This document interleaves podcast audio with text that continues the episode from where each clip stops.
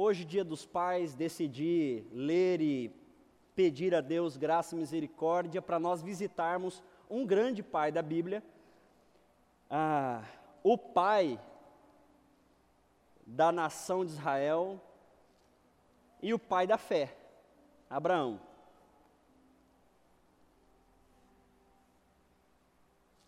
Conta-se uma história que, numa escolinha nos Estados Unidos, a professora perguntou: Gente, eu quero saber aqui quem é o, o homem mais importante para o judeu.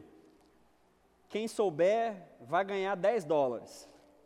E aí eu, eu, eu, eu. E a professora, você, Salim, você é judeu, quem é o homem mais importante para o judaísmo? E ele falou, Jesus. E ela, Jesus? Para o judaísmo, para o cristianismo? Não, para os dois, é Jesus, é o mais importante. Tá bom, parabéns, deu 10 dólares para ele. Aí quando ele sentou, ela falou, mas peraí, Salim, para o judeu, Abraão não é o homem mais importante da, da história? Sim, professora, mas negócio é negócio. Então, de vez em quando a gente, pedinha sem graça, né? de vez em quando a gente se debruça com um tema sobre esse e Abraão é esse cara, é o pai da fé, é um homem significativo, simbólico, importante, não só para os judeus, mas para a fé bíblica. E hoje a gente vai se debruçar sobre ele. Quero ler com você apenas os três primeiros versículos e oramos depois disso. O Senhor tinha dito a Abraão, desculpa, a Abrão: Deixe sua terra natal, seus parentes, sua família e vá à terra que eu te mostrarei. Farei de ti uma grande nação, o abençoarei, o tornarei famoso, você será uma bênção para os outros. Abençoarei os que te abençoarem, amaldiçoarei os que te amaldiçoarem. Por meio de você, as famílias da terra serão abençoadas. Vamos orar mais uma vez, guardando o nosso coração e pedindo a Deus misericórdia dele para mais um tempo com a Sua palavra.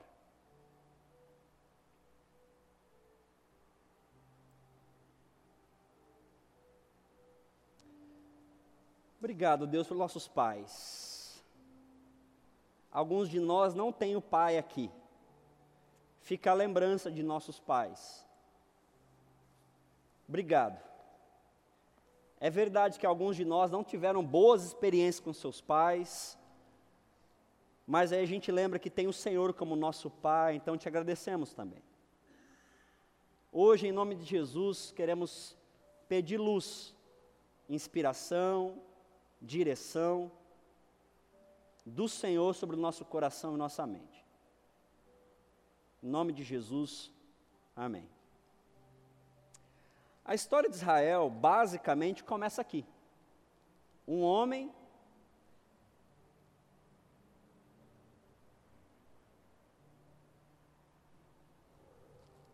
morava possivelmente com seus pais, a gente entende que, pelo contexto, ele era uma pessoa, ou a sua família era fazendeiro, mas mais do que isso, migravam bastante.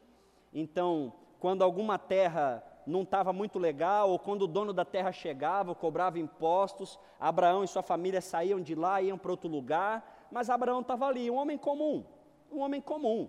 Inclusive, nem a cidade de onde ele era, né, que o texto fala que era de Ur, não era uma cidade assim. Então, uma pessoa muito comum. Mas, de repente, esse homem tem uma experiência com Deus e é uma experiência forte. Deus fala com Abraão: sai da sua terra, sai da sua família, sai desse ambiente onde você está e vai para o lugar que eu vou te mostrar de você eu vou fazer uma grande nação, e o finalzinho do versículo 3 diz que a partir de você as famílias da terra serão abençoadas. Abraão partiu, como o Senhor tinha instruído, e o seu sobrinho Ló foi com ele, versículo 4. Abraão tinha 75 anos quando saiu de Arã, você já pensou em começar um projeto na sua vida com 75 anos de idade? Alguém aqui tem 75 anos? Se não for pedir demais, irmã Áurea, joia. Imagina, irmã Áurea, agora, já criou os filhos, os netos já estão tendo neto. Começar um projeto agora. Sai da sua casa, irmã Áurea, larga tudo que a senhora tem, suas plantinhas, e vai. Vai para onde? Eu nem tenho saúde para ir, vai. É muito interessante que, quando lá em Hebreus a Bíblia fala que é, sem fé é impossível agradar a Deus, a gente quase não tem essa noção de que Abraão, que é o cara, o pai da fé, tinha 75 anos, gente. Eu acho, desculpa ficar gastando tempo nisso, mas eu queria te trazer essa noção. É como se a gente, eu, estou com 38, é como se eu, Deus chegasse para mim agora e falou: larga tudo que você tem, tudo que você é, sua empresa, sua empresa, seu trabalho, sua família, suas riquezas, larga tudo aí e sai. Sai para onde? Sai. Agora, Deus fala que esse tipo de postura, que postura de acreditar nessas experiências, é isso que pode nos fazer agradar a Deus. Espera aí, pastor, quer dizer então que é esse tipo de experiência, é isso que é, que é agradar a Deus? Sim, é fé que é agradar a Deus e, e é a partir da fé que agrada-se a Deus. Abraão, um homem com 75 anos, sai da sua família, sai da sua terra e vai para a gente não sabe onde. Fé, irmãos, é uma experiência com Deus que te dá identidade, sentido e destino. O problema é que eu e você achamos, e a gente vive e convive com isso, que a nossa vida é o quê? Estudar, estudar, estudar, ter uma profissão, aí a gente muda de estudar para trabalhar, trabalhar, trabalhar, trabalhar, trabalhar, criar nossos filhos e depois morrer. Não, isso aí é uma vida comum. Deus não nos criou para termos uma vida comum, já disse aqui, vou dizer de novo, nós somos seres espirituais, tendo um tempo, uma temporada, como seres humanos mas a nossa raiz primária é uma raiz de fé, uma raiz espiritual. Então, essa é uma temporada, é como se fosse um, um período, né, um parênteses dentro daquilo que nasceu em Deus. A gente vem, pega a forma humana e volta para Deus. Só que nessa forma humana, a nossa vida tem um porquê. E esse porquê vem de fé. Abraão estava lá, já tinha criado os os filhos não, mas já tinha criado um monte de coisa, já estava idoso já. E Deus fala para ele: então, agora você sai daí, que agora vai começar a sua vida comigo. Eu pergunto para você que está aqui me ouvindo nessa noite: você já começou a sua vida com Deus?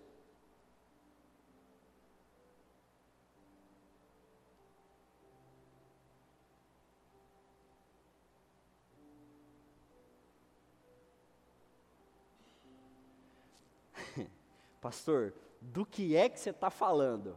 Essa é a pergunta. Eu não sei. Porque para cada um de nós é a nossa experiência de fé, para cada um de vocês é a tua dinâmica, é a tua família que talvez você vai deixar, é o teu emprego que vai mudar o sentido do teu emprego, é tua postura na sua casa. Eu não sei que, como e, e, por onde que a tua dinâmica de fé vai te levar, mas ela precisa te levar para algum lugar. Por quê? Porque somos pessoas espirituais que vivem com fé. Pastor, não estou entendendo, então vou tentar te explicar de novo. Meu irmão, em nome de Jesus, nós acreditamos que tudo na nossa vida é espiritual. Então, o trabalho que você tem, seja ele qual for, se vem ministração de Deus para você e você trabalha devolvendo para Deus, é um trabalho de fé. Vai ter que ter dentro de você alguma coisa que te move a fazer aquilo com fé e por fé. Mas é em tudo, sim, tudo é espiritual.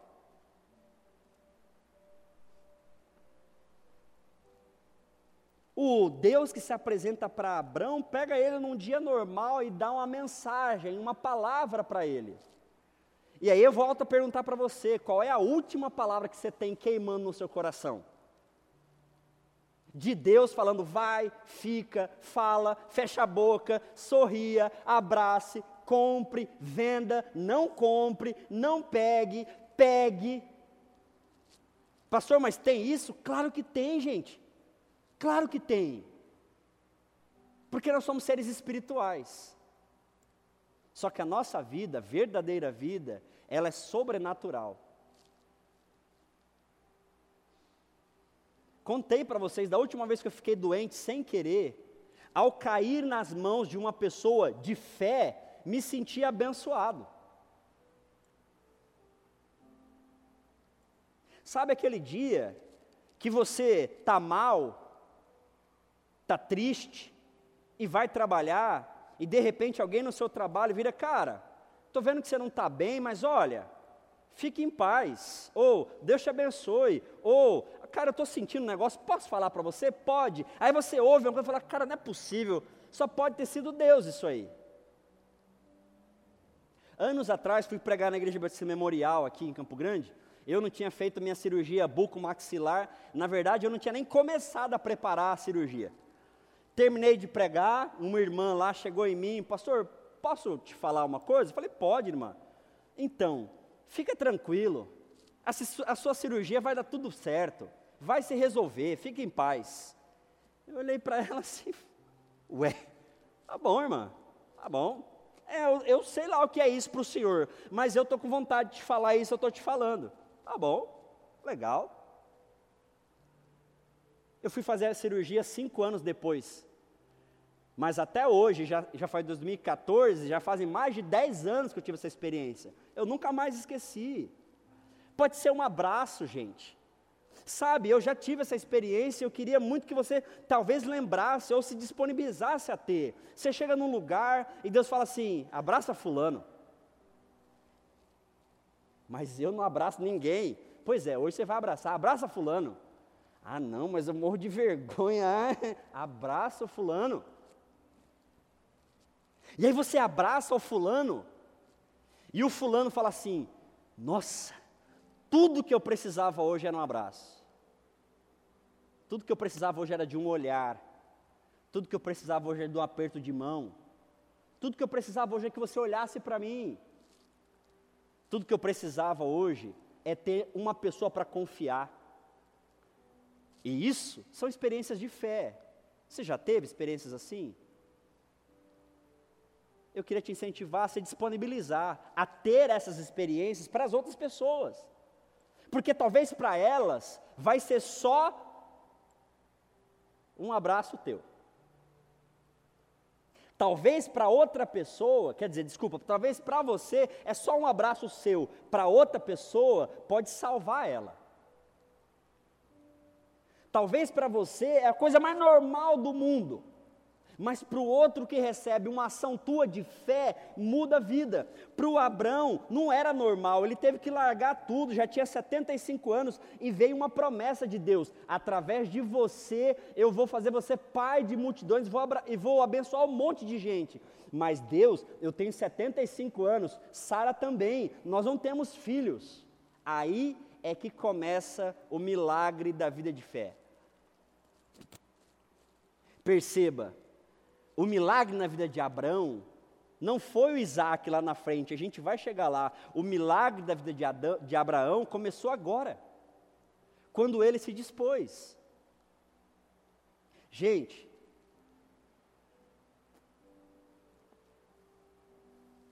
é até estranho que eu vou falar agora, para quem me conhece sabe por que, que eu estou dizendo isso. Você quer viver o milagre de Deus na sua vida? Começa a se disponibilizar a viver pela fé. Você quer ter experiências sobrenaturais na sua vida? Então saia do natural. Você quer ter experiências fora do normal? Você quer, Deus, eu queria ter uma experiência diferente. Então saia do que é normal comece a buscar talvez um outro lugar, uma fala de Deus, um abraço de Deus, uma música, agir em cima de uma coisa que você não tem certeza, que você nem acha que tinha que fazer, mas faz. Mas se propõe. Alguém já disse, e eu digo e repito, repetindo coisas ordinárias, nunca vamos chegar em lugares extraordinários. Qual que é a virada? É a tua disposição. Na corrida, a gente tem um treino chamado longão. O longão é o treino que você vai no máximo, assim, que você puder. Só que tem uma dica do longão. Se você faz 5 quilômetros no longão, você vai programar na sua cabeça fazer 6. E quando você estiver chegando no 6, joelho doendo, a perna já está tremendo, você já está feliz que já venceu o 6, você fala assim para você: eu vou um pouquinho mais. Semana passada eu bati meu recorde de longão nessa última temporada. Porque eu já fiz 8 quilômetros, mas do ano pra, passado para cá, que eu fiquei muito tempo parado, não consegui. Eu programei fazer 6. Quando eu fiz 6, eu falei, eu vou tentar ir até o outro poste.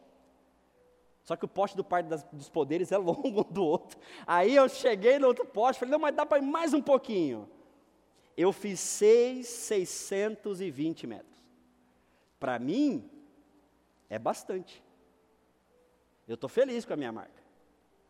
Como que eu vivi essa marca? Eu me dispus a ir um pouquinho mais.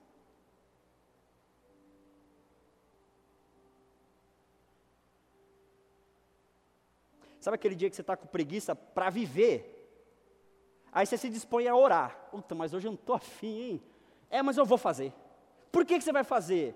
Porque eu acredito que Deus espera isso de mim. Aí você faz e o céu desce no banheiro da sua casa. Por quê? Porque você se dispôs a sair um pouquinho só daquilo que te é comum. A vida de fé, queridos, que a gente está tentando te incentivar a ter, é você ir um pouquinho além do que te é confortável. Claro, o padrão aqui é meio pesado. Abraão larga tudo. Eu estou falando nem para largar tudo. Eu só estou te pedindo para você ir um pouquinho mais. Se Deus pede para você, fala comigo todo dia, filho. Você fala com Ele todo dia, mas fala duas vezes com Ele todo dia. Isso é fé. Tem garantia? Não. Mas eu vou um pouquinho além. Quando eu olho para o Abraão, eu penso em alguém que olha para ele, vê a sua necessidade. E qual é a necessidade dele? Vida, porque ele já está no final da vida, força, porque ele já não tem força, vigor para ter filho, porque ele não tem filho. Ele percebe tudo isso, mas ele toma uma decisão: eu vou confiar em Deus, ou naquela experiência que eu tive de Deus, ainda que, dois pontos. Eu já seja idoso, não tenho condição de ter filho e eu não sei para onde eu estou indo. O que, que Deus fala ao seu coração?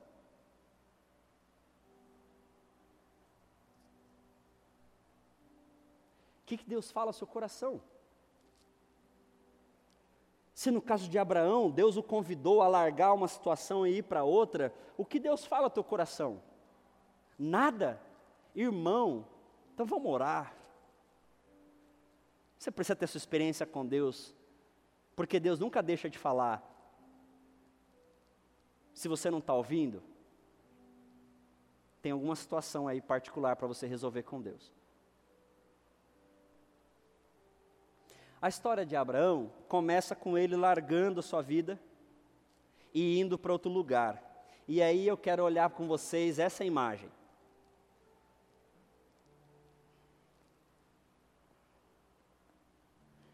Vocês já viram alguém fazer isso de perto?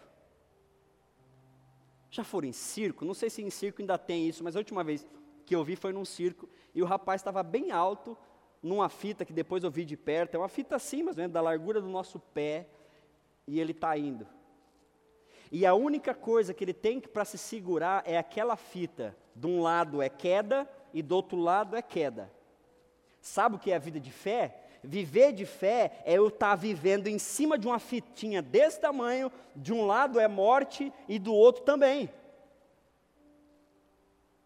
Viver de fé é o Abraão que, velho já, larga tudo e vai não sei para onde. E qual a opção que ele tem? A opção que ele tem é ficar, desobediência, morte. A outra opção que ele tem é ir para onde? Não sei, morte também. E ele vai andando em cima de uma fitinha desse tamanho, vivendo de fé. Sabe qual é o nosso problema?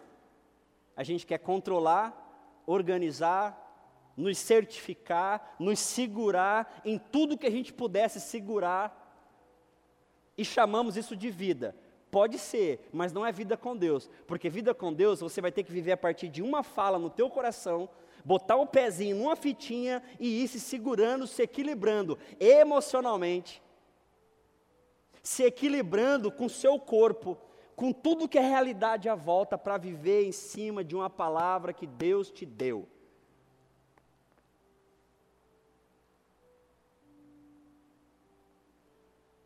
John Wesley, século XVI mais ou menos, está vindo da Inglaterra para os Estados Unidos. No meio da travessia, uma grande tempestade pega aquele barco e o barco começa a estralar e virar para todo lado. Ele olha, tem uns três, quatro homens, diz o relato deles, sentados, de cabeça baixa e mexendo com a boca. E todo mundo gritando, aquele desespero, e aquelas pessoas ali, mexendo com a boca, quietinhas. Ele chega perto delas, cutuca, falou: O que vocês estão fazendo? Uai, nós estamos orando a Deus. Uai, mas eu também sou, eu também sou desse Deus aí, e eu estou desesperado. Por que, que vocês estão tranquilos assim? Ué, porque a nossa vida é dele. A minha vida importa muito mais para Deus do que para mim. Se ele quiser que a gente morra hoje, nós vamos morrer. E John Wesley fala, mas peraí, vocês estão doidos? De onde vocês tiraram essa experiência? Eu também, eu também sou crente, digamos assim. E eu não tenho essa experiência de vocês. Você não tem, porque você nunca se permitiu ter.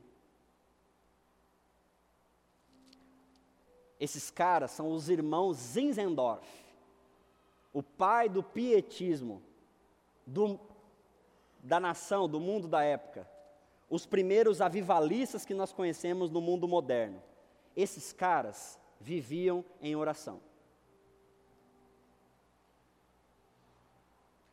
O John Wesley, que eu falei para vocês, é o pai do metodismo, ou o fundador das igrejas metodistas.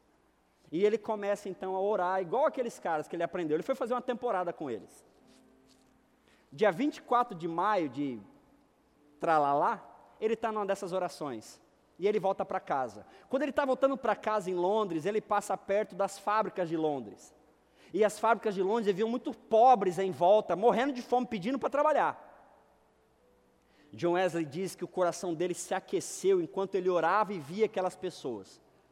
Ele decidiu então dedicar a vida dele para pregar o Evangelho e viver o Evangelho de um jeito que os pobres em volta das fábricas não vivessem mais na pobreza e pudessem ser ajudados de alguma forma.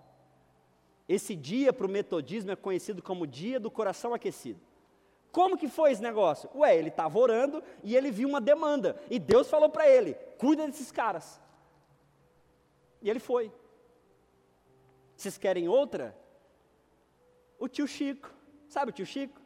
Não, não é o eu nem, né, uma boa referência hoje, né, Ana? Desculpa. O tio Chico. O tio Chico era riquérrimo. Cheio de ouro. Debruça-se em cima dos muros de Assis. Inclusive, gente, eu estou aceitando presente. O dia 10 de outubro é meu aniversário. Eu quero muito ir lá. Assis, na Itália. Ele se debruça nos muros de Assis, da Itália. E ele olha para baixo e vê um monte de pobre. Sem ter o que comer. Segundo o relato dele, eles pegavam farinha, misturava com barro, botava para assar e comia. Bolachinha de farinha com barro. E não era criança brincando na areia não, gente, era adulto. O tio Chico arranca todos os ouros dele, devolve para a família, desce a morraria de Assis, vai no meio dos pobres. Ele então faz uma aliança que eu até tenho também aqui, que é o anel de Tucum. E ele fala: a partir de agora, a minha vida vai ser para ajudar vocês. Porque Deus falou no meu coração que a minha vida é para ajudar vocês. O que eu comer, vocês vão comer, o que vocês comerem, eu vou comer. O que eu puder construir para vocês, eu vou fazer. Vocês conhecem esse tio Chico como São Francisco de Assis. Não está bom o exemplo? Eu dou outro. Apóstolo Paulo. Pensa no homem vitorioso não teve uma viagemzinha de barco dele que ele não naufragou. Olha que bênção, não é? Esse é um homem de fé, gente. Aleluia, glória a Deus.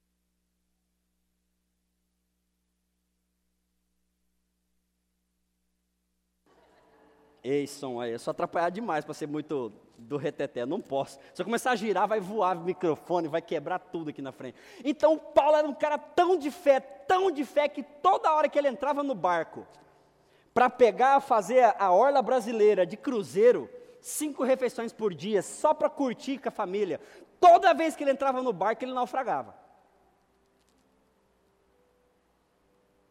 Mas Paulo, você está doido? Por que, que você está entrando no barco, sou louco? É porque se eu não chegar naquela ilha, aquelas pessoas não vão conhecer do Deus que eu conheço. E a gente não tem coragem de trocar de emprego. A gente não tem coragem de abordar uma pessoa na rua.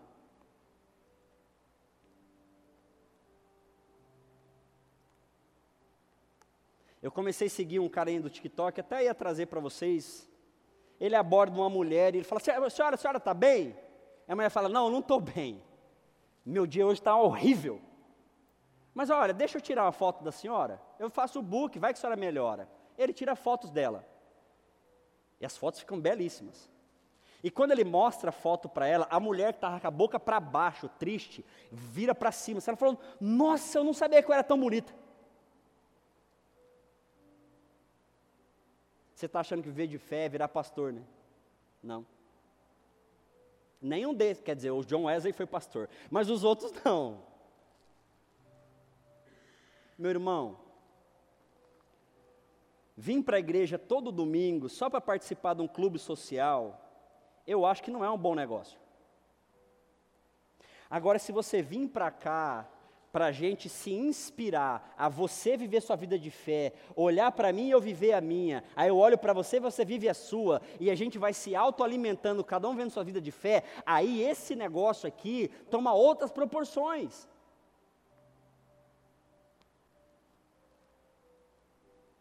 Aí você vai olhar para o seu vizinho que está vivendo mal, e Deus fala para você: vai lá e chama ele.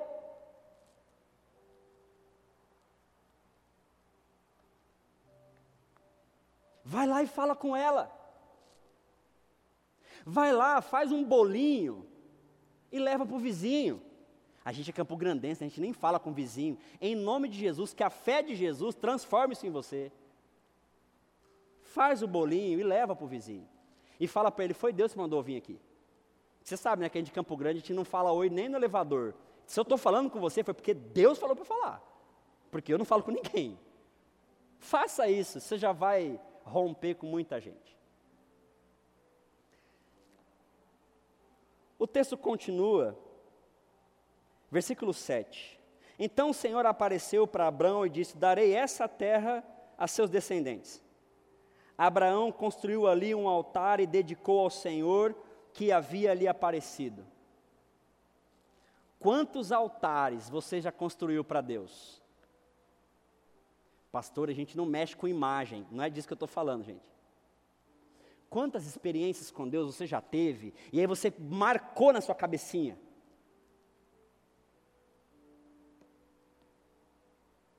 Quantas vezes Deus já apareceu do nada para você e já te abençoou? Do nada, do nada. E aí você fala, cara, eu quero gravar isso no meu coração para eu nunca esquecer. Quando eu tiver com medo, eu vou lembrar, aquela vez Deus já me ajudou. Quando eu ficar desesperado, eu vou lembrar: aquela vez Deus já falou comigo, aquela vez Deus já salvou a minha vida, aquela vez Deus já tratou a minha história. A gente precisa, queridos, Abra um parênteses aí para eu te explicar uma coisinha na nossa cabecinha. A nossa cabecinha grava com mais facilidade coisa ruim. Você sabia disso? Já percebeu? Que a gente lembra que é uma beleza do dia que a gente apanhou. Você lembra? Claro que lembra. Por quê? Porque a nossa cabeça faz isso por proteção. Por que, que a gente lembra mais de coisa ruim? Porque a nossa cabeça faz isso para nos proteger. É para isso. Então, como é que eu faço ao contrário? Você tem que conscientemente fazer isso. Lembra, grava. Exercício, tenta assimilar cheiro, Tenta falar na sua cabeça: olha que coisa bonita, olha que céu bonito, olha que experiência boa, olha que cura legal, olha que presença boa. Grava isso, fala na sua cabeça, fala para dentro de você, assimila, grava isso. E eu queria usar isso como símbolo. O Abraão, toda vez, nesse caso aqui, ele faz isso duas vezes em seguida. Toda vez que Deus abençoa ele, ou fala, ó, oh, essa terra eu darei a você, ele constrói um altar para não se esquecer das vezes que no caminho Deus o abençoou. Mateuzinho ficou quatro meses com crise de tosse. Eu e Tayana já estava colocando sal grosso nos cantos da casa. A gente já estava fazendo entrevista para quem entrava em casa para saber se era demônios, o que, que era. Porque não tinha remédio, nenhum médico resolvia, quatro meses com tosse. Se não foi eu que pequei, é Tayana, com certeza, sempre é a mulher que tu me deste. Mas ela falou também que não foi ela, então como é que é? Nós estamos em pecado, é Deus castigando a gente. Já viu experiência assim, do nada? Do nada. Mateus resolveu. Eu e Tayana olhamos dentro da bolita um do olho do outro, pegamos um na mão, na mão do outro, e falamos: Nós acabamos de ter uma experiência com Deus aqui. Obrigado, Deus. Foi o Senhor que nos ajudou aqui construímos um altar. Quando a gente se desespera com doença lá em casa, a gente tem que lembrar. E o Paulo faz isso. Quero trazer à memória aquelas experiências com Deus que nos dão esperança. Você quer viver de fé? Comece a colocar altares, lembranças, lembrete, post-it, o que você quiser nas suas experiências de Deus na sua vida. Quantas vezes foi abençoado do nada, gente? Do nada. Ligação do nada. Dinheiro caindo na conta do nada. Semana passada eu contei, nossa igreja teve isso já. Agora aqui. Quantas vezes? Alguém te encontra na rua. Carro que quebra. carro quebra. Uma vez lá em Piraputanga, duas e fumaça da, da madrugada, a gente no meio do nada, um breu, aparece uma pessoa para ajudar.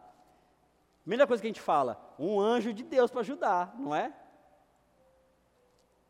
Põe um post-it ali. Deus me ajudou com um anjo naquele dia. Mas o anjo chama Antônio, não importa. Tem anjo que chama Antônio? Tem aquele, para aquela pessoa chama Antônio. A gente precisa disso.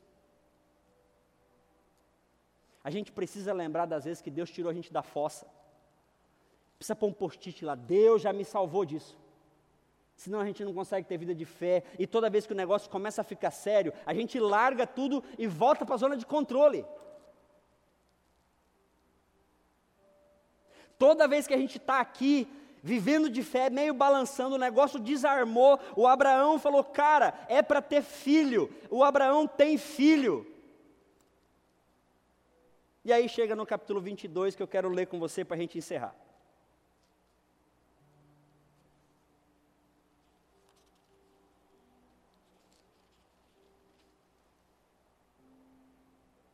Algum tempo depois, Deus pôs Abraão à prova e disse: Abraão, Sim, respondeu Abraão, aqui estou. Deus disse: pegue seu filho, seu único filho Isaque, a quem você tanto ama, vá à terra de Moriá, lá em um dos montes que eu vou te mostrar. Deus gosta de fazer isso com Abraão, né?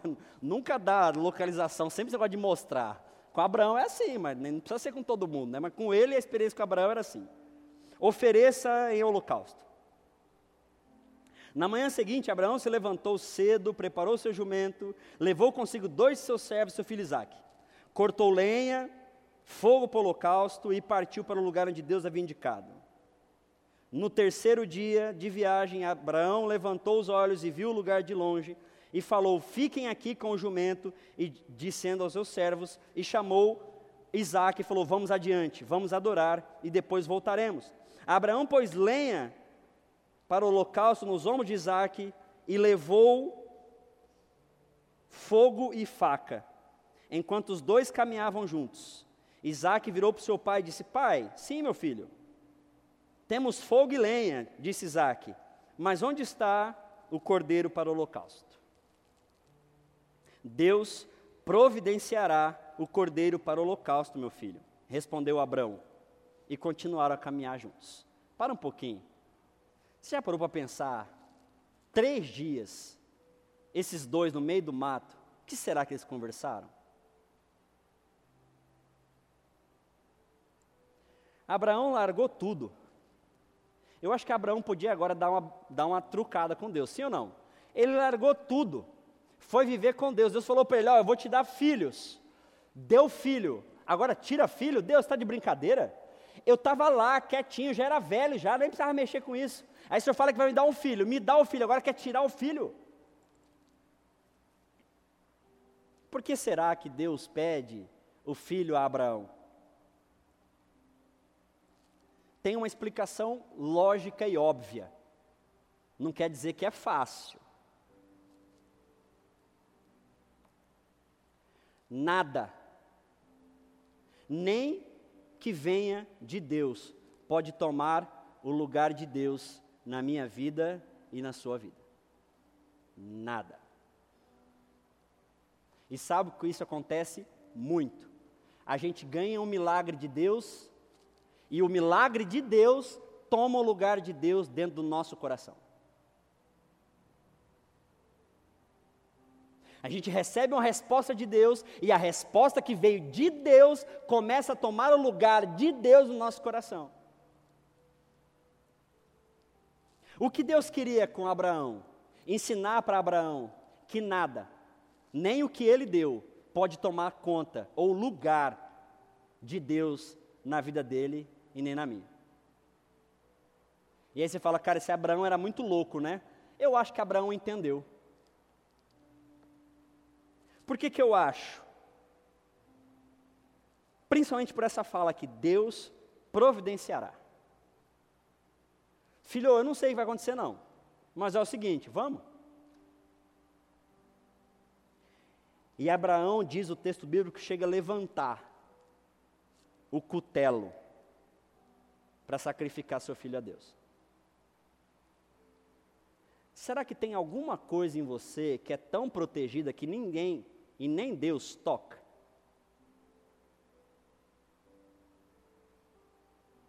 Será que Deus já te deu alguma coisa que é tão legal, tão legal, que tomou o lugar de Deus?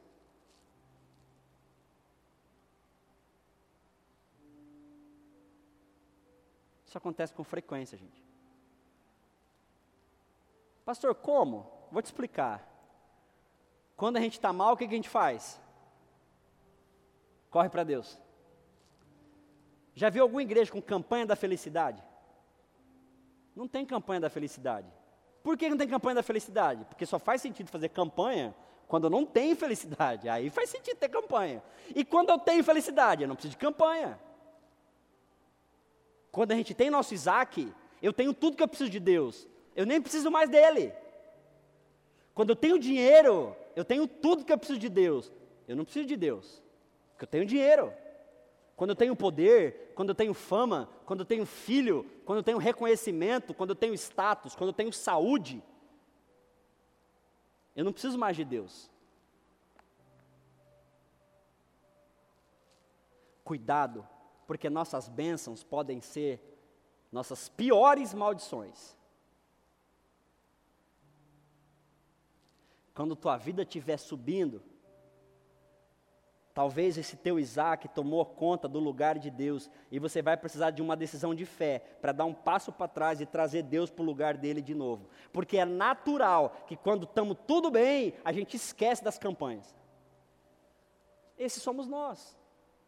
Por isso que vida de fé é uma vida que exige que a gente fique o tempo todo prestando atenção que eu não sou nada, tudo que eu tenho é bênção divina, então eu vivo de fé o tempo todo. Por que, que você está indo aí? Porque eu dependo de Deus. Por que, você está tomando essa decisão? Porque eu orei, Deus me deu essa direção. Por que, que você está comprando isso e não aquilo, porque eu orei e Deus falou, vai por aqui, não vai por ali. Por que, que você está agindo assim com seu filho? Porque eu orei e decidi fazer assim com meu filho. Por que, que você não está falando? Porque eu orei e eu senti que não é hora de eu falar. Quando Deus falar que é hora de eu falar, eu vou falar. Mas é arriscado, claro que é arriscado. tão arriscado que eu decido viver por fé. Nosso problema é que a gente sumiu o controle da nossa vida. Nossos filhos estão bem, né? Estão com saúde, não é? Para que Deus? Cá para nós, gente. Todo mundo almoçou aqui. Muitos de vocês tiveram o privilégio de sentar com o papai na mesa, almoçar com o papai na mesa, comeram super bem, inclusive. Para que Deus, gente? Cá para nós. E já que a gente é muito bom, vou até na igreja, mas assim, precisar, precisar,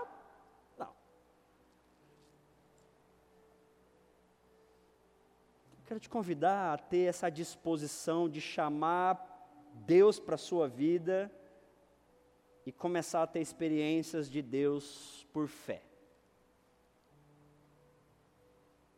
Você tem coragem? Pastor, eu tenho medo. Show. Porque coragem não é ausência de medo. Coragem é agir a partir de alguma coisa que você decidiu agir. Ter fé não é ter dúvida, ou deixar de ter dúvida. Ter fé é agir a partir de alguma coisa que Deus deu para agir.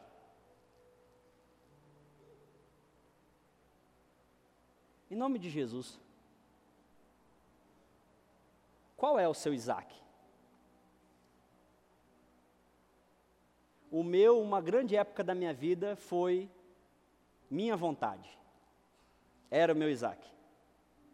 E Deus, para mexer com a minha vontade, teve que me arrebentar de verde e amarelo. Foi a pior fase da minha vida. Eu espero nunca mais passar por isso.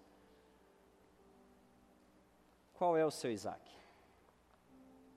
Sabe que para muitos de nós, cartão de crédito é um Isaacão. Principalmente se tiver limite. Pensa no Isaac massa.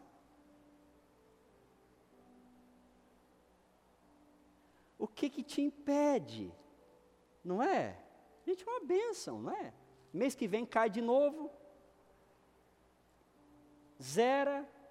É verdade que de 70 reais em 70 reais a conta vira 3 mil, mas se você pagar em dia, graças a Deus é o Nubank, de 3 mil ele aumenta o limite para 6, e assim vamos, não é? Ai que benção, o meu Nubank começou com 200, estou em 11 mil, rapaz, é uma benção só paga na data, e ele faz o privilégio para mim, olha que benção, de me ceder mais um pouquinho. Não tem limite, gente, dá para comprar um carro, avisa. Poder.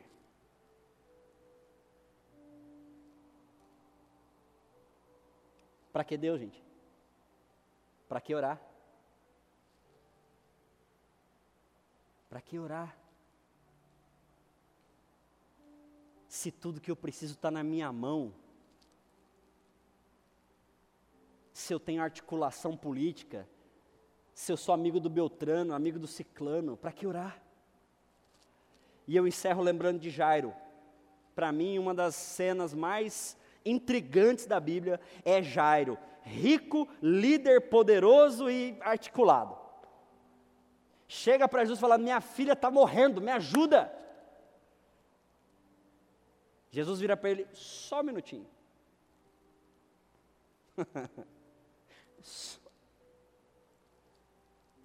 E vai cuidar de uma mulher que está menstruada há 12 anos. Senhora já de idade. E o Jairo está aqui, com a filha dele morrendo e esperando.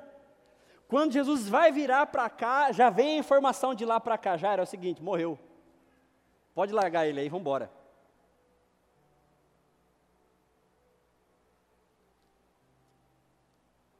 Jesus olha, vamos lá, Vamos lá. Mas na cabeça de Jairo e a informação dele é que já foi. Eu digo isso, gente, para a gente entender que Deus nunca chega atrasado. Qual é a palavra de Deus que você tem no seu coração? Que mesmo que você ache que já está tarde, que atrasou, ai meu Deus, não vai ter como resolver, arará, calma, vai vir, vai acontecer, e vai fluir. Calma.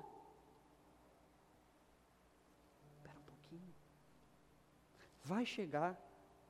Mas, mas pastor, já foi, já morreu. Peraí, o que, que Deus falou para você? Deus virou para você e falou: espera um pouquinho. Foi isso que Deus falou para o Jairo. Só que entre ficar com espera um pouquinho e minha filha morreu, Jairo preferiu o quê? Minha filha morreu, porque a gente prefere, ou é mais fácil a gente assimilar informações ruins. Espera um pouquinho. Vamos orar? Baixe sua cabeça.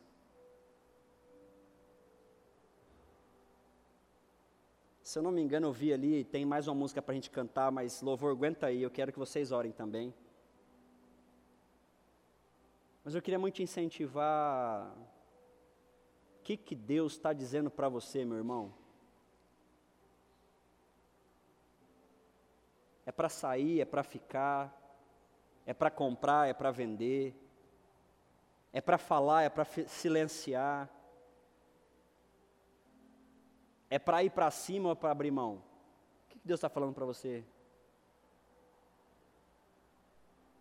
Ele está falando que você está errado ou está certo?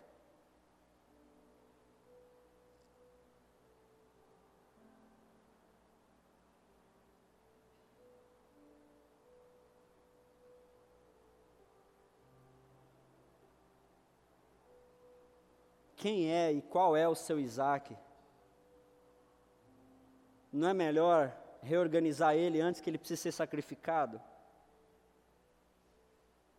Deus, em nome de Jesus, isso é muito difícil para a gente, difícil demais.